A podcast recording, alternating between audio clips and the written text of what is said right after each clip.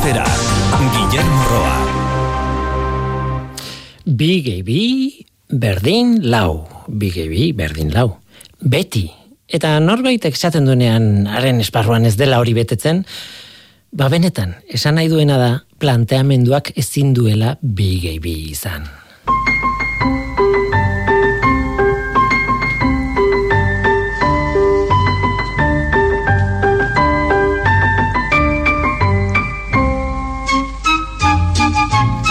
Kaixo denoi, ongietorri ekosferara. Aste honetan izan da matemategiarien eguna. Tontakeri bada, baina zergatik ez? Ah, martxoaren amalaua. Iru amalau. Pi zenbakia ez da? Bueno, tira, pi zenbaki simplifikatua. Matematikariak eta haien lana gogoratzeko aitzakia bat da. Beraz, asteko. Zorionak matematikari guztioi eta informatikariei. Gure mundu numeriko honen oinarrian zaudete. Eta hortik tiraka matematika pixka bat ekarri nahi izan dut ekosferara. Edo hobeto esan da matematikak duen konexio bitxi bat ekarri nahi dut. Badakizu ez, zer esan nahi duen kalkulu hitzak. Tira, bai, eragita matematikoak eginez problema numeriko baten soluzioa bilatzeko meta. Bai, bai, bai, bueno, nahi duzuen bezala definitu. Baina nondi dator kalkulu hitza? Badakizue, nik duela egun gutxi jakin izan dut. Ba, latinezko hitz batetik dator, kalkulus. Amorra ematen du horrek ez? Kalkulu hitza, latinezko kalkulusetik dator, klaro, nondik etorriko ba. Baina kalkulus hori latinez, harri txiki esan nahi du. Eta oraindik ere erabiltzen dugu kalkulu hitza esan nahi horrekin. Giltzurruneko kalkulu bat izatea esan nahi du, giltzurrunean harritxo bat dugula. Oso mingarria da bide batez.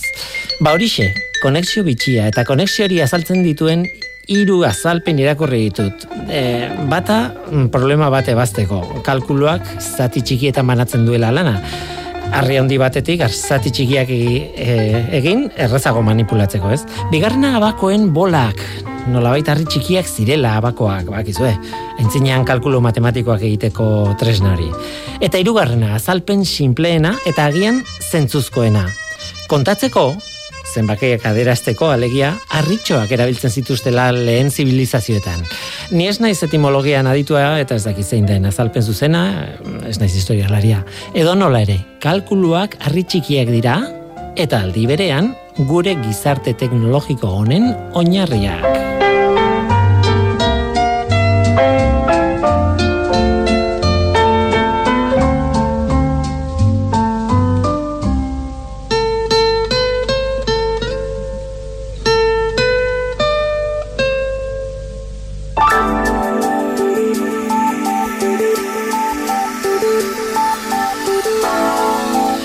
Tira, orain beti bezala atmosferako CO2aren konzentrazioari buruzko datuak ekarri behar ditugu. Igandeko datua da, martxoaren amabikoa. Lareunda emeretzi koma irurogeita lau ppm izan zen CO2aren konzentrazioa mauna loa sumendiaren behatokian neurtua. Iazko martxoaren amabiko datua, lareunda emeretzi koma amalau ppm, ba, behingoz nahiko antzekoa izan da. Ez da asko aldatu, baina balio bat besterik ez da, horrek ez du ezer esan nahi. Eta lareun da hogeiko muga psikologiko horretatik behera dago, baina justu, justu bera. Hmm. Hala ere, zeo biren kontzentrazioak jarraitzen du igotzen, urtaroarekin ematen den zikloa alde batera utzita ere gorakako joera ez daldatzen eta hori ez da berri ona beti esaten dut gauza bera barkatuko diazue gogoratzen ez da zeo birekin kezkarik ez izateko balioa berreunda lauro gehi ppmkoa izan beharko luke eta ez lareunda hogei ingurukoa Gaur erleen mundura mun sartuko gara, e, bueno, erle meliferoa, apis melifera, bueno, estia egiten duen erlea, edo estia egiteko erabiltzen dugun erlea. azken urteetan entzun dugu horri buruz, ba, batez ere erlea gainberan dagoela, edo bintzat arazo handia dituela bizi irauteko. Eta ikertzaileak arazoa ondo ulertzeko aleginak egiten ari da dira leku guztietatik. Hain zuzen ere Euskal Herriko Unibertsitateko talde batek aztertu du gizarteak eraldatu, gizakiak berak eraldatutako inguruen eragina zein den erlauntzetan. Ikertzaile horietako bat, June Gorrotxategi Ortega, une honetan estatu batuetan dago, baina hala ere lekua egin digu agendan eta gurekin izango da gaur.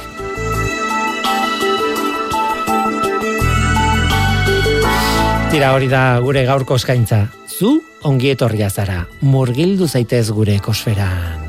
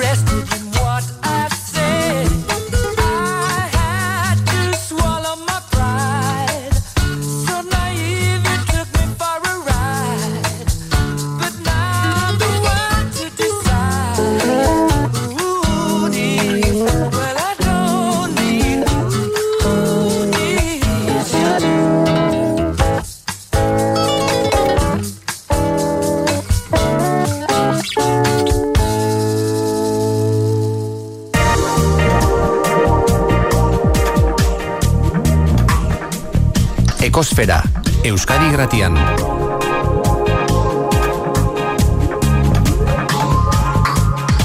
Ekosfera, June gorrotxategi ortea, kaixo zer moduz? Kaixo, ba oso ondo, mil esker hemen e, aukeragatik.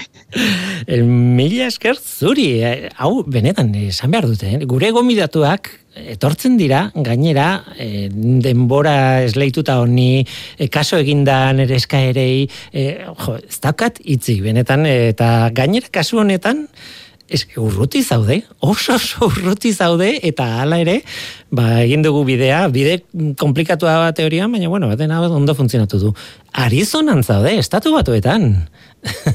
Bai, justu, Mhm. e, nolakoa da?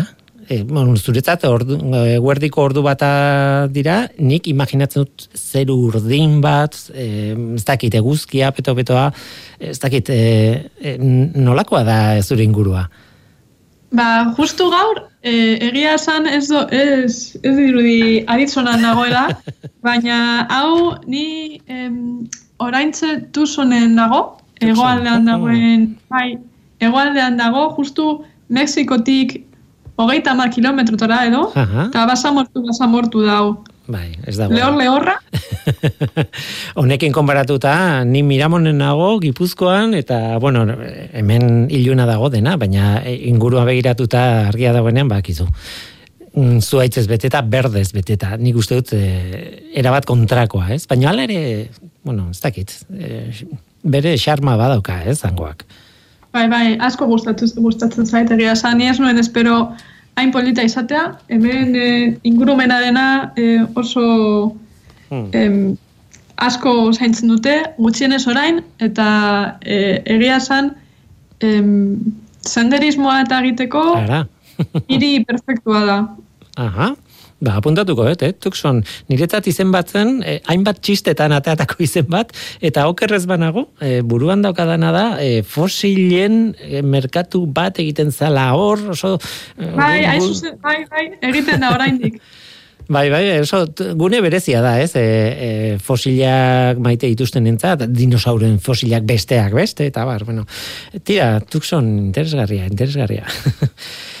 e, baina guk ez dugu dinosaurioi buruz hitz egingo, e, Euskal Herriko Unibertsitateko ikertzaile bezala aurkeztuko zaitut, ez dakit e, egokia da, baina Applied Genomics and Inform, Bioinformatics o Bioinformatics taldea e, taldearen kidea zara ikertzailea eta tesian zaude, ez da, momentu honetan. Bai, Hmm. Ointzen dago, bai. Asperen hori da tesiaren ikea, ez? Pentsatzen dut, ez? Gauz, Bai. Gauza, oso lan luzea da, ez? Eta, eta lan asko eskatzen duen lana, eh? Egia esan, bai, asko eskatzen du. Denbora luze, eta, bueno, Hmm. baina mere, pena merezi du azkenean. Mhm. Tira, eh, erlezalea zara, nola esateko, erleak iker, ikertzen dituzu, e- edo erleen mikrobioak ikertzen dituzu, bakterioak, horri buruz ditza egingo dugu gaur lasai, eh, baina, bueno, eh, aipatu behar dut, eh, bueno, ikertzailea zara, azken batean, Hemen e, irrati honetan, Euskadi irratian, e, Faktoria magazinean, bai, egunero Maider Segurolak egiten duen horretan, aste hartetan, astean behin, e, egiten dutela erlezainekin, e, tartetxo bat, belardipeko erlezainekin elkartzen dira, erlezale bat, erlezain bat, eta aste artero, aste artero, e, erabakitzen dute zerbaiti buruz hitz egitea, baina beti erleekin zerikusia daukana erleen ezaugarri kuriosoak, edo, bueno, edo zer gauza, eta aste arte honetan gainera, eta hori kontatu nahi nizun, zer segurasko etzen entzungo, erleen artean dauden edo sortzen diren bazterkeriak zan gaia. Edo beto esan da, igual, gizakiak erleekiko sortzen dituzten bazterkeriak, ze erleak onartzen ditugun erle, erlautzetan, zerleak ez, e, tira, gero gogoeta oso polit bat eh, egin zuten adibidez aste honetan ba zenbateraino dan natura gure eredu etikoa, ez? E, esaten dugu jo arleak dira sozialak, bizi dira taldean, gure bai eta haien antolamendua eta ger, gure joera da konparatzea. Baina ez daki zentzu handirik daukan horrek. E, bueno, egia esan, em, eske, ni biologiatik ikusita, nire, nire azterketatik ikusita, bai erabiltzen ditugu e, gizakioekin konparatzeko. Ze azkenean, nik erle meliferoak aztertzen ditudanez, eta hauek bai bizi direnez sozialki, badaude beste espezie batzuk bakartiak direla erleetan, baina justu hauek ez, hauek e, erlantzetan bizi dira. Eta askotan bai erabili dira e, zientzian, ba, e, eredu gisa, gizakion e, em, sos, e, so- gure e, Bai, gizartean Gure egitura Eh, sozialaren bai, eredu bezala aztertzen- edo, ez? Edo E, batez ere, ba, em, ni, e, bueno, mikrobiomaren kasuan, edo e, bakterioen kasuan, ba, jakiteko nola e, individuo batetik bestera, nola em, e, em, Tra- bidali daitezken, edo nola, Mhm. Ah, transmititzen dira, no- nola ez pasatzen diren bakterioak leku batetik bestera. Hori da, hori da zuk ikertzen duzuan, erleen mikrobioma, baino azkenean horren atzean dagoen ideia da, ea, e, bueno, nik behintzat ala iragarri dut, egun osoan zehar, e, gizakiak eraldatutako inguruak nola eragiten dion mikrobioma horretan, eta beraz nola eragiten dion erleari, e, erlauntzari, osotasunean, eta bar, e, gizakiaren eragina ari zarete astartzen nola bait, ez? Bai, bai, ze, em, erle meliferoen kasuan e, ikusi da ba, haien mikrobioma, oza, e, batez ere haiek bakterioak, esteetan dauzkaten bakterioak gizakioetan ba, flora intestinala eta buruz hitz egiten dugunean, ba, gauza berdina erleetan e, ikusi dena da e, oso garrantzitsua dela e, erleen sistema immunerako, Mhm. e, erantzun immunerako, erleak oso sistema immune e, motela daukatelako, oso em, oso gutxi em, Orduan asko, funtzio asko eragiten die, ez? E, asko eragiten dio Bai. bi mikrobiona txar bat izateak e, estetan. Bai, orduan e, mikrobiomarekin arazoren bat izan ez gero, ba, erleengan impactu handia izan ditzake, ze orduan haiei, bueno, patogenoi aurkako aurka egiteko em, gaitasuna galtzen dute, Claro. eta orduan ba, arazoak sortzen dira. Eta zoritzarrez, ba, gizakiok azken, azken urteotan edo azken hamarkadetan egindako ba, e, bueno, e, ingurumenean eragindako aldaketak askok ba, mikrobioma hori eraldatu dezake. Hmm. Nik ulertzen dudanaren arabera gainera hori nolabait erlazionatuta dago, ba, lehen aipatu dudana, ez? E, entzun duguna azkeneko urteetan erlea gainberan dagoela, arazoak dituela bizirauteko eta hori guztia eta arrazoietako bat behintzat izan daiteke arazo mikrobiologikoa nolabait, ez? E, dituen bakteriak edo bueno, dituen aldaketak e, mikrobioma horretan, ez? Bai, e, ikusi dena da, ba, e, az, galera hoiek azkenan direla e, faktore asko daudela hoien atzean, normalean ez dago bakarrik faktore bat, e, normalean mikrobioma e, garrantzia izaten du, askotan ba, adibidez, e, abeltzaintzak edo bueno, nekazaritzak e, azkenan ekosistemetako ba, e, lore dibertsitate, dibertsitatea asko murriztu du, ez? Eta horrek, ba, mm, e, erleen dieta pobretu du. Claro. Eta faktore hori, e, klar, alde batetik, erle, e, dieta pobreagoa dute, baina dietak ere e, erleen mikrobioman izaten du impactua. Eta orduan, dieta pobrea eta mikrobioma pro, pobreagoa elkartu, eta horrek ba, em, er, em, impactu sinergetikoa dauka, osea, kombinatu Aha. egiten da, eta em, arazo aragotu egiten du. Claro, claro, claro.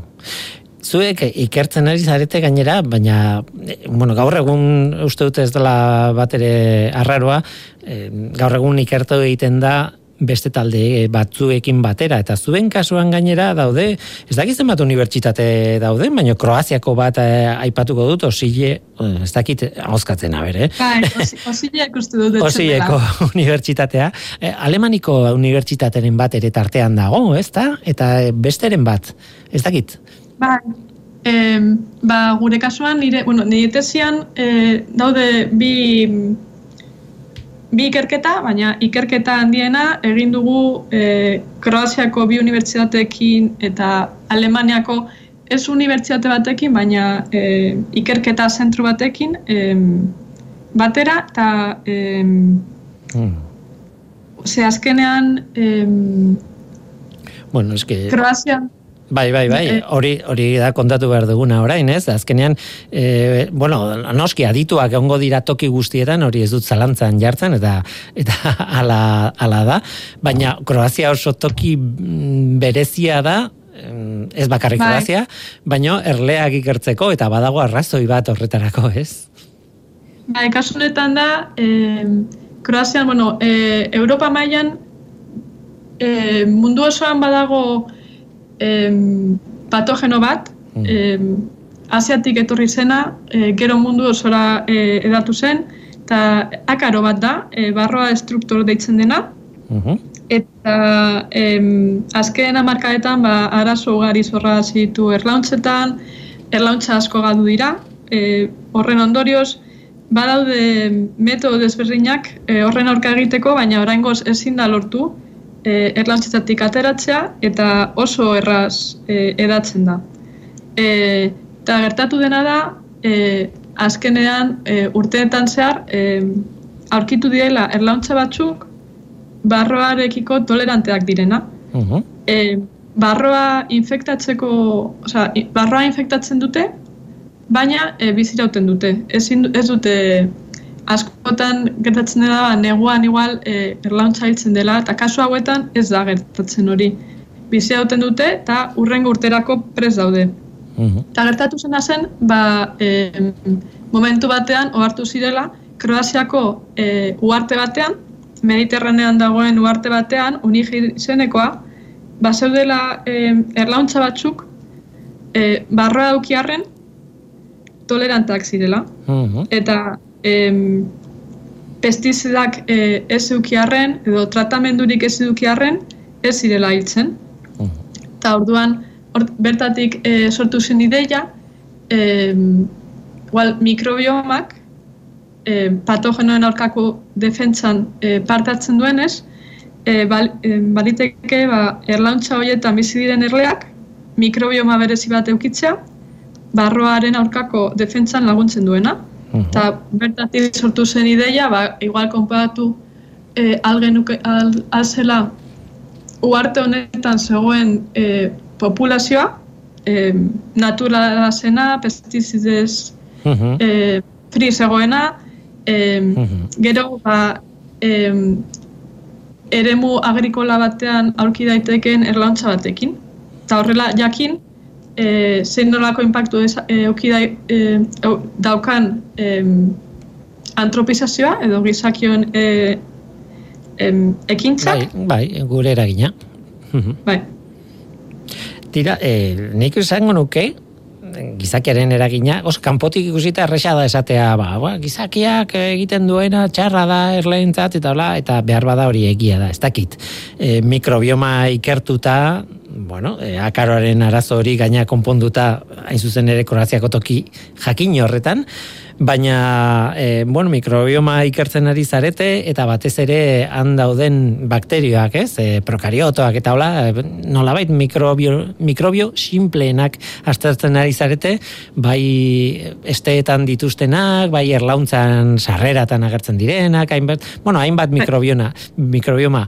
Eta galdera da, zer dakigu eta zer ez dakigu? Esan nahi dute, bale, oso ondo, kontatzen didazu zure ikerketa, eta esaten du, ah, bueno, ja, badakigu, e, gizakiaren eragina txarra da, ez dakiz e, baina, claro, nik esan dudan hori horretatik, e, zientziara, paso asko daude, pauso asko eta eta komplikatua da. Zer ez dakigu oraindik eta zer jakin behar dugu? Ba, adibidez, esango dizut, e, oraingoz oso em, aztetuta dagoela em, erlen, erlauntzen aurkitzen diren erleetan, Mhm. e, workerretan, e, deitzen ditu digunak, langileak. langileetan, bai, Hoietan e, asko aztertu dela bere e, komunitate bakterianoa. Bakterioi buruz asko dakigu. Badakigu zeintzuk aurkitzen diren, e, zeintzuk e, diren ez igual onunagarriak, baina neutroak e, aurkitu dira patogenoak, baina oraingoz e, oraindik ez dakigu benetan e, mikrobioma edo bakterioma hori e, nola funtzionatzen duen.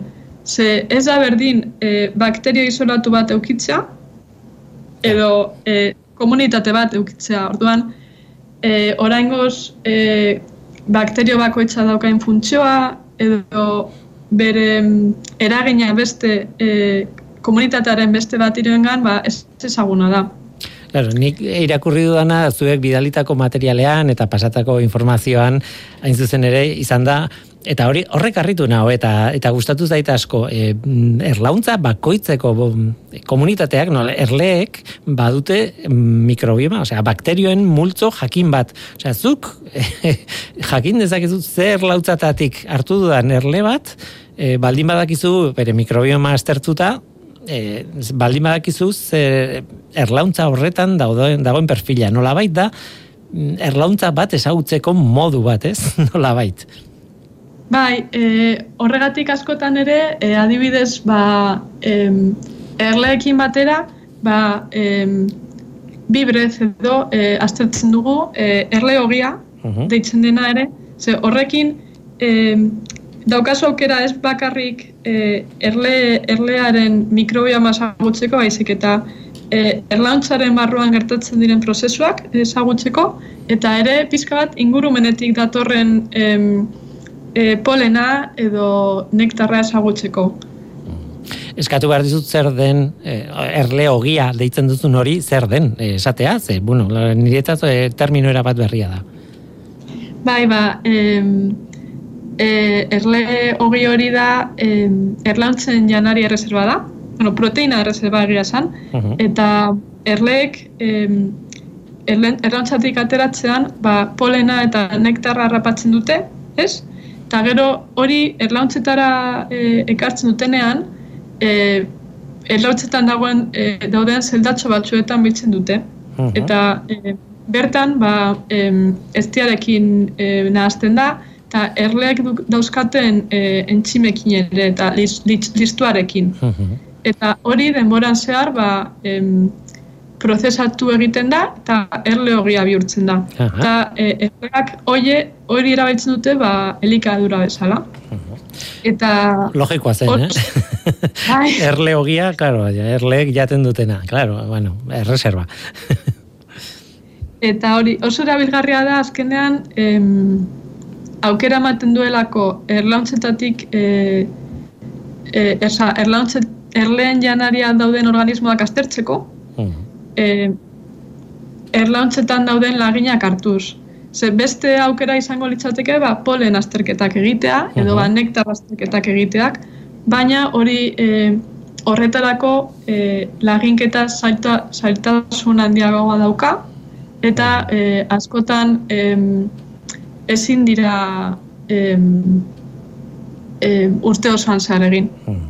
Ze, klaro, bai, Bai, bai, bai, bai, esan, lasai, bueno, eh, esan behar nuen, eh, mm, egin duzuen lana behintzat orain Nature aldizkariko taldeko aldizkari batean argitaratu dela, Scientific Reports eh, honetan, eta nire aldetik ikusi dut ze, zein den aipatzen zenuen uarte hori, alegia erlauntzak eta aztertzen dituzuen erlauntzak, e, iun, berriz ere, kroatak, kroa, kroaera, kroaziera, edo, ez dut ondo ahoskatzen, ba, unige deit, e, idazten da, unie, pentsatzen dut Unie, bai. ahoskatuko dela, uarte marabilloso bat dirudi, populazioa, giza populazioa badago, herri txiki bat badago, ez, izen berekoa, eta, Bai. eta toki zoragarri bat e, ematen du dela. Em, hala ere, zuek egin duzuen lanean, nolabait konparatu dituzue, en alde, e, inguru natural batean dagoen erlauntza bat, bueno, bat edo bat baino gehiago, e, semi-naturala mm, dagoen, seminaturalean dagoen beste batekin, eta e, ez dakit nik asmatu dute termino, baina inguru artifizial batean dagoen erlauntzak, ez? Nolabait, hiru mota horien arteko konparaketa egin duzu, ez?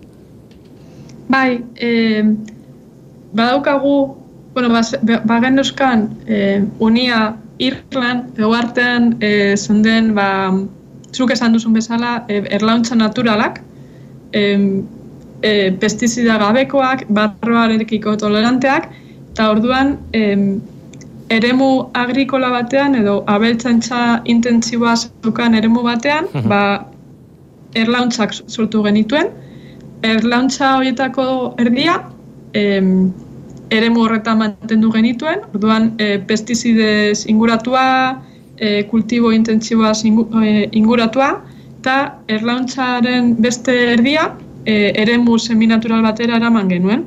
Eta seminaturalarekin esan e, nahi, genu, nahi duguna normalean e, horrelako artikuluetan edo horrelako azterketetan da, ba, ez dela eremu natural-naturala, badaudelako beti azkenean e, zuk ezin duzu erle baten, e, osea, erlauntza batetik ateratzean, erleak e, nahi duten lekura joaten dira e, janaria rapatzeko, ez? Eta orduan, em, erre, eremu seminatural batean, erlea badukate aukera e, alde natural batera joateko, e, lore naturalekin edo lore bertako loreekin, edo e, joan daiteke ere ba, em, eremu abeltzaintza eremu batera. Em, adibidez, ba, za- zagarrak duten alde batera, edo bi, bi gauzetatik elikatu daitezke. Eta kuriosoa da, baina zuen emaitzetan, aipatzen duzuena da, amasei egun besterik ez direla behar izan, e, bueno, eremu, e, bueno, nekazaritza intensiboko eremu horretan dagoen erlautzan, hor aldatu dela mikrobioma, er, erleen mikrobiomak, e, amasei egunetan. E, nik egia esan, e, aitortu behar dizut, irakorri dudanean, ba, bueno, geltu naiz datuarekin, baina ez dakit hori asko edo gutxi den, niretzat, nik ez dakit hori azkarra den, edo, edo beste erlauntzetan, ba, ez dakit, amasei, da zenbaki bat, besterik ez niretzat, Bai. baina zuentzat azkarra da, ez? Bai, eh, oso askarra da batez ere ez genuelako espero normala da mikrobioma aldatzea eta eh, badakigu egin dira azterketak gizakiotan batez ere eta badakigu mikrobioma gaitasuna daukala askar aldatzeko baina ez genituen hainbeste aldaketak espero Mhm. e, erleen kasuan. Ze, em, eta eremu seminaturalean dauzkagun erlauntzak eta eremu e, artifizialean daukagun, dauzkagunak berez e, mikrobioma berdinarekin hasten dira. Mhm. Eta aldiz, Hori da aizpa genetikoen kontzeptua, ez? Nola ez?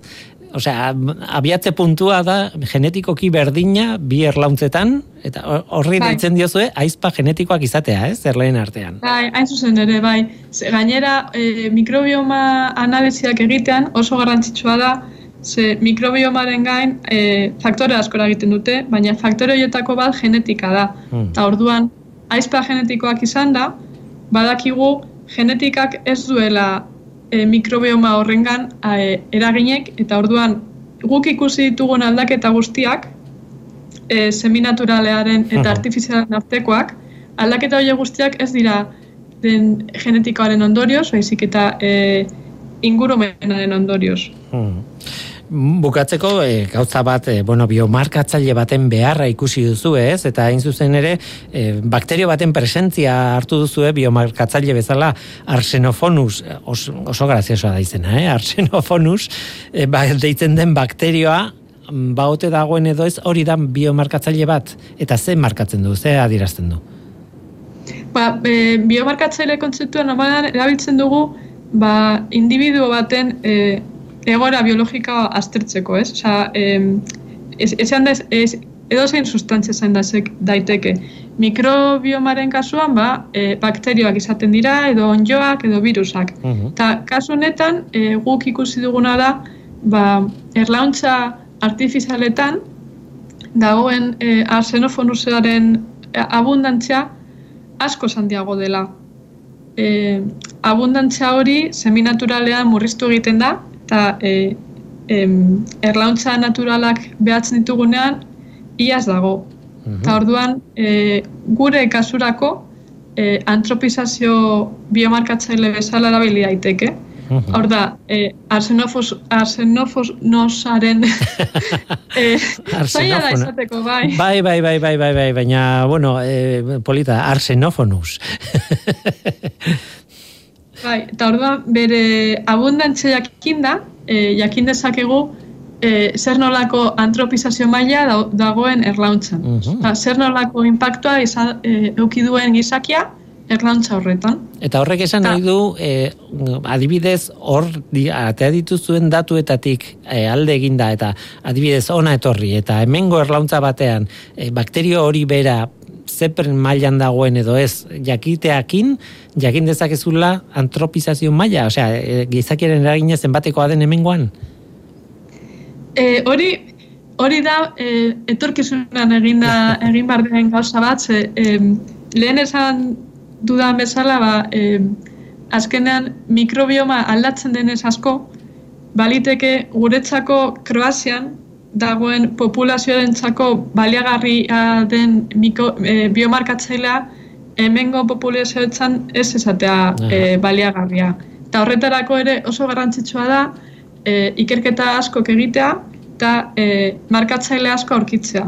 Hmm. Osa, markatzaile mutxoak aurkitzea e, globalki erabilgarriak direnak Mhm. e, mundua erabiltzeko. Zenbat aldatzen den leku batetik bestera natura, eh? Eh, esan nahi dut, eh, bueno, eh, hemen kontzeptu zabalak, bai, bai toki, berdine, toki ezberdinetan denak eh, baliagarriak dira, baina gero hasten zara ikusten toki batean, beste toki batean dauden ezaugarri bereziak, eta hola, eta jo, munduak dira, eh? Ematen du planeta ezberdinak direla batzuetan, ez? Bai, e, egia esan, em, mundu bat da gainera e, polinizatzaileen mundua, erleen mundua ere, e, ikaragarri Hmm. aldatzen da, e, oso oso variable da eta Hmm.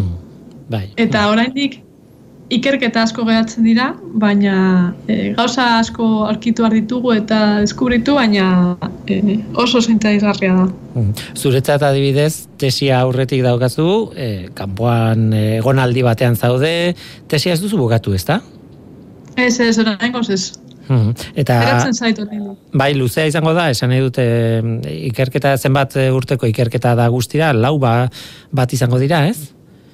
Ez, be, ni kasuan ja bostera noa, Hmm. e, ja bukatu behar dut, ja gutxi geratzen zait, baina bai, normalean e, ikerketak lau urtekoak izaten dira, azkenean e, guk ere e,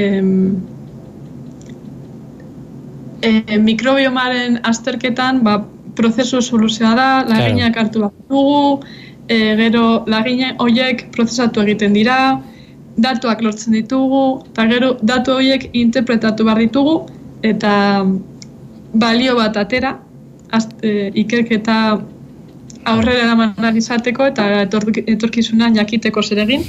Eta Zer sentitzen duzu telebistan ikusten duzunean, badibidez ez dakite genetika hitz egiten duen, bueno, e, es- telesail batean adibidez, ez? Hau ne geneti, aztarta, aztarna hauek e, aztertuko ditugu, analizatuko ditugu eta e, emaitzak urrengo gunean daude eta ordun deno dakite, bueno, gaiztoa izan den hau edo beste hori edo eta ematen du ikusita ematen du hori guztia izugarri azkarra dela. Eta gero zu hasten zara zure bi- mikrobiomak, zure historiak, zure analisi genetikoak eta luzatu egiten dira, ez? Zer sentitzen zu hori ikusten zunean? Pena, pena sentitzen dut. Nahi dut, etorkizunean bizitzea nahiko nuke. Asko azkarrago izango litzateke guztia. Bai, bai, bai, e, zure seme alabeik esango diezu, orain egiten, baldin badira genetistak, orain egiten izadetena, nire garaitan, em, ez dakit, ba, amar minutu Ba, behar duzuena, ikarreziak, ja. Baina, Bai, ni espero eh, egia esan eh, azken hamarkadetan eh, genetikaren arloa asko eh, asko aurreratu da eta gero eta em, et, gero eta aplikazio gehiago dauzkagu, gero eta organismo gehiago ezagutzen ditugu. Zek, egia, egia da ere em, orain ba polinizatzaileekin dauden arazoak eta erleekin dauden arazoak ba ere em, jakiteko em, piztu dut, interesa piztu dutela. Mhm, claro. Orduan horrek ikerketarako ba, e, ona da, ze azkenean datu gehiago dauzkagu, Mhm. baina egia da, ba, gizaki ongan egiten diren ikerketak eta guztiak ba, asko aurreratuta daudela. Oraingo, orain daukagu denbora asko ba, e, maila horretara heltzeko erleetan. Eta eskerrak hor zaudetela zu eta zure taldikideak eta zu bezalako jendea. Eh? E, hortan ari zarete gogor lanean, batzutan e, oi hartu handirik gabe, baina hor zaudete. Eh? Puf, hau denak azkar, al, alik eta azkarren aldatzeko eta alik eta eta hoberen funtzionatzeko, ez nolabait. Tira, ba, aizu eskerrak eman behar dizkizut, ez bakarrik elkarrizketaren gatik, baizik eta ze kondiziotan egin dugun elkarrizketa hau. Arizonan zaude, sortze orduko diferentzia daukagu, e, hemendik ara, zuretzat dira, oraindik ordubiak ez dira, eguerdik ordubiak, bueno, e, arratsaldeko ordubiak, Bai. Eta kondizio hietan eta Skype bidez egin dugu konexioa eta komplikatua da eta antzaude bakar bakarrik ikusten zaitut gela batean nirekit hitz egiten ez dakit desfasea dagoen, ez dagoen mostu ingo dan konexioa, ez da mostuko, baina kondizio hauetan ere erantzun diguzu eta eskartzen dizut pila bat, pila bat. Orduan, aizu, besarkada haundi handi bat bidali nahi dizut, eskerrak eman nahi dizkizut elkarrizketa honengatik eta eta horixe nahi duzunean eta bueltatzen zarenean ea ezagutzen garen e, elkarrekin. Ba, eskerrak zuri aukeragatik eta e, ondorioak emateko aukeragatik eta pizka bat erleen inguru egiten ditugun azterketak e, pizka bat e, kontatzeko aukeragatik. Ba, June Gorrotxategi Ortega, Euskal Herriko Unibertsitateko ikertzailea eta es, bueno, aiz hau sartu naiz esaten erle zalea ere, bai? Eskerrik asko gurekin izateagatik eta urren arte. Bai, mil esker.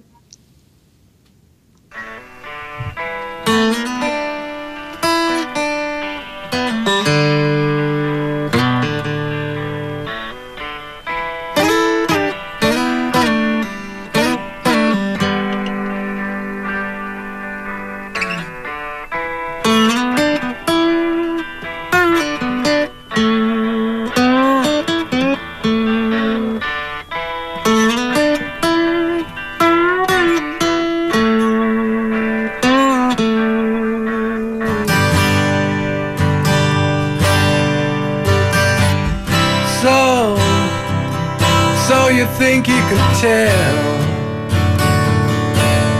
heaven from hell, blue skies from pain? Can you tell a green field from a cold steel rail? A smile from a veil. Do you think you can tell?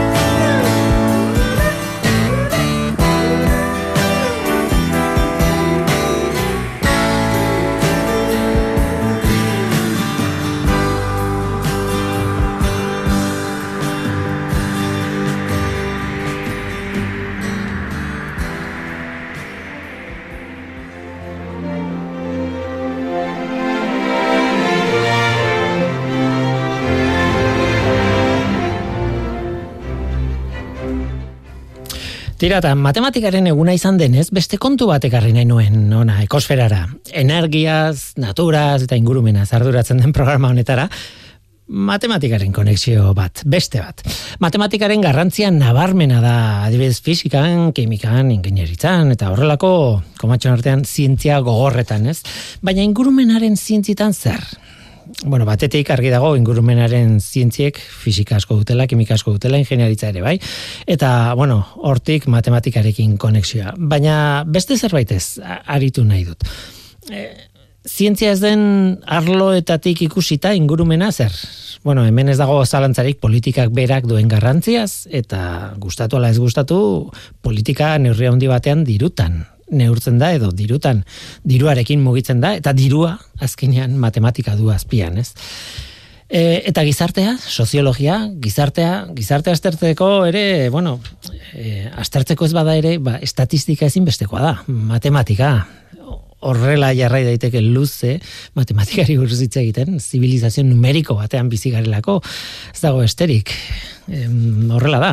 Eta orduan leku guztietan da de matematika, baina mal, tira, beste kontu bat nahi nuen aipatu. Adibidez, ingurumenarekin zerikusia duten ideiak nola kuantifikatzen dira? Adibidez, nola neurtzen da biodibertsitatea?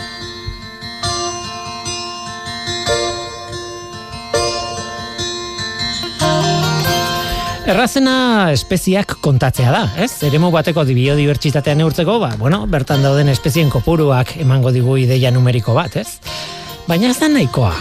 Pompeu Fabra Unibertsitatean adibidez argitaratu zuten artikulu bat uniburuz bueno, ez da toki bakarra eta ez da, ez da bereien originala. Tira, bi basoetan bosna espezie baldin badaude ere, mm, biak ez dira berdinak izango biodibertsitaren ikuspuntutik.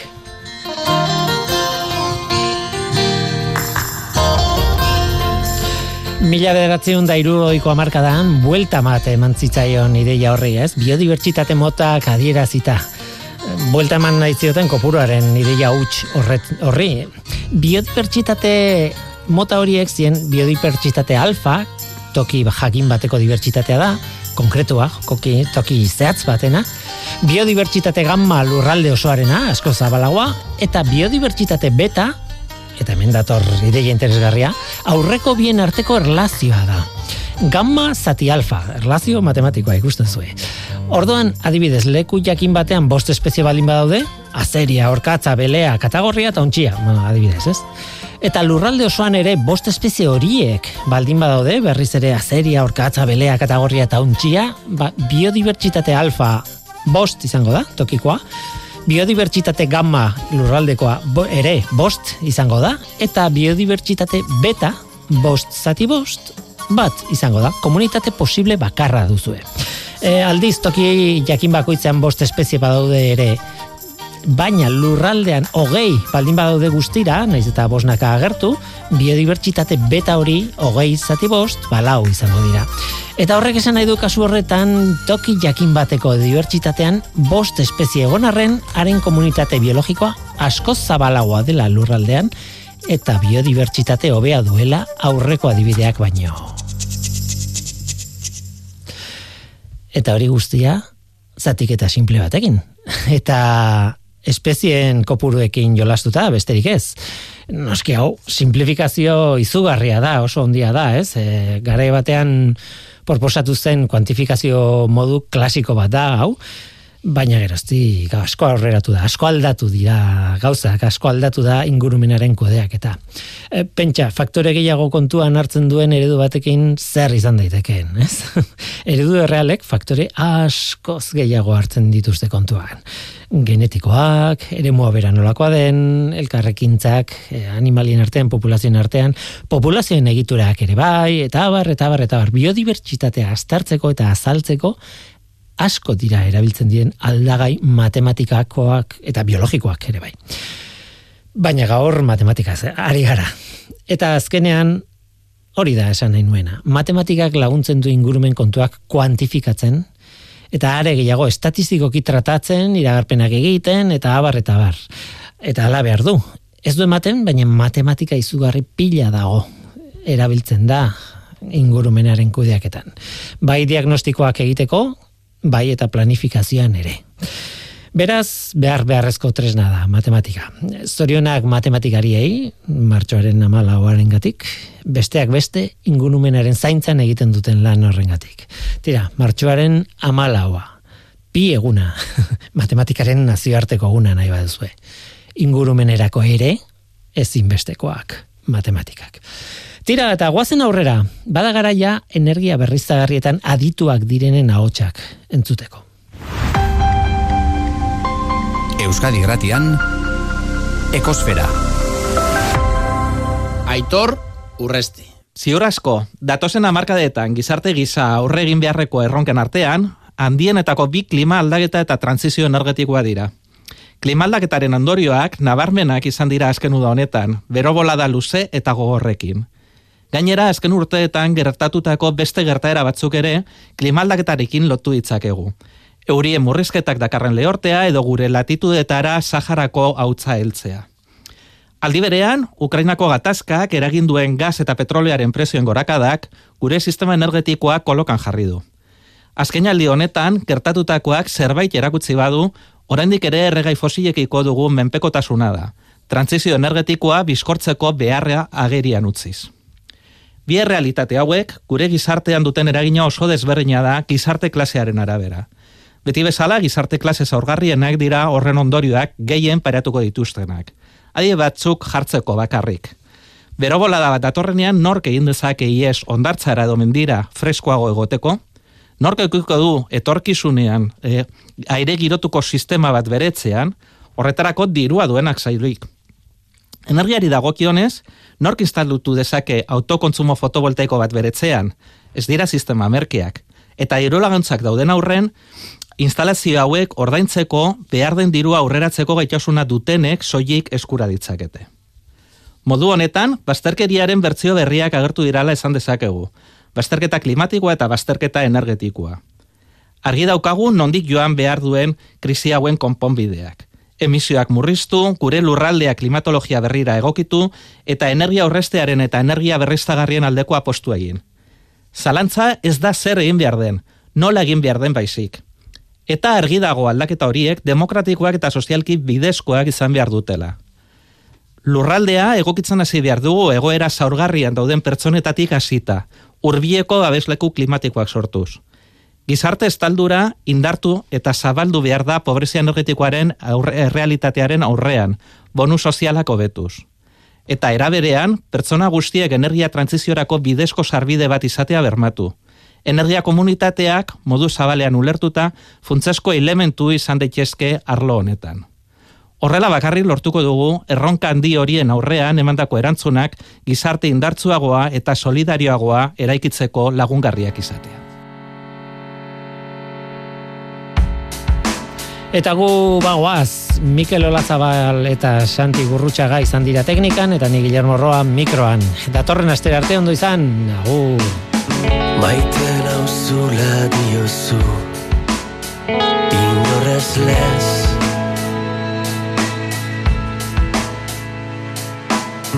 Ez larritzeko mesedez Ume batez Den dena une batez. Utziko nuke ainerrez Zuk begiratzeagatik. Ari bezala une batez. Soilik une batez. Nasaikeri neurri gabez Biarrik ez bale golez Une batez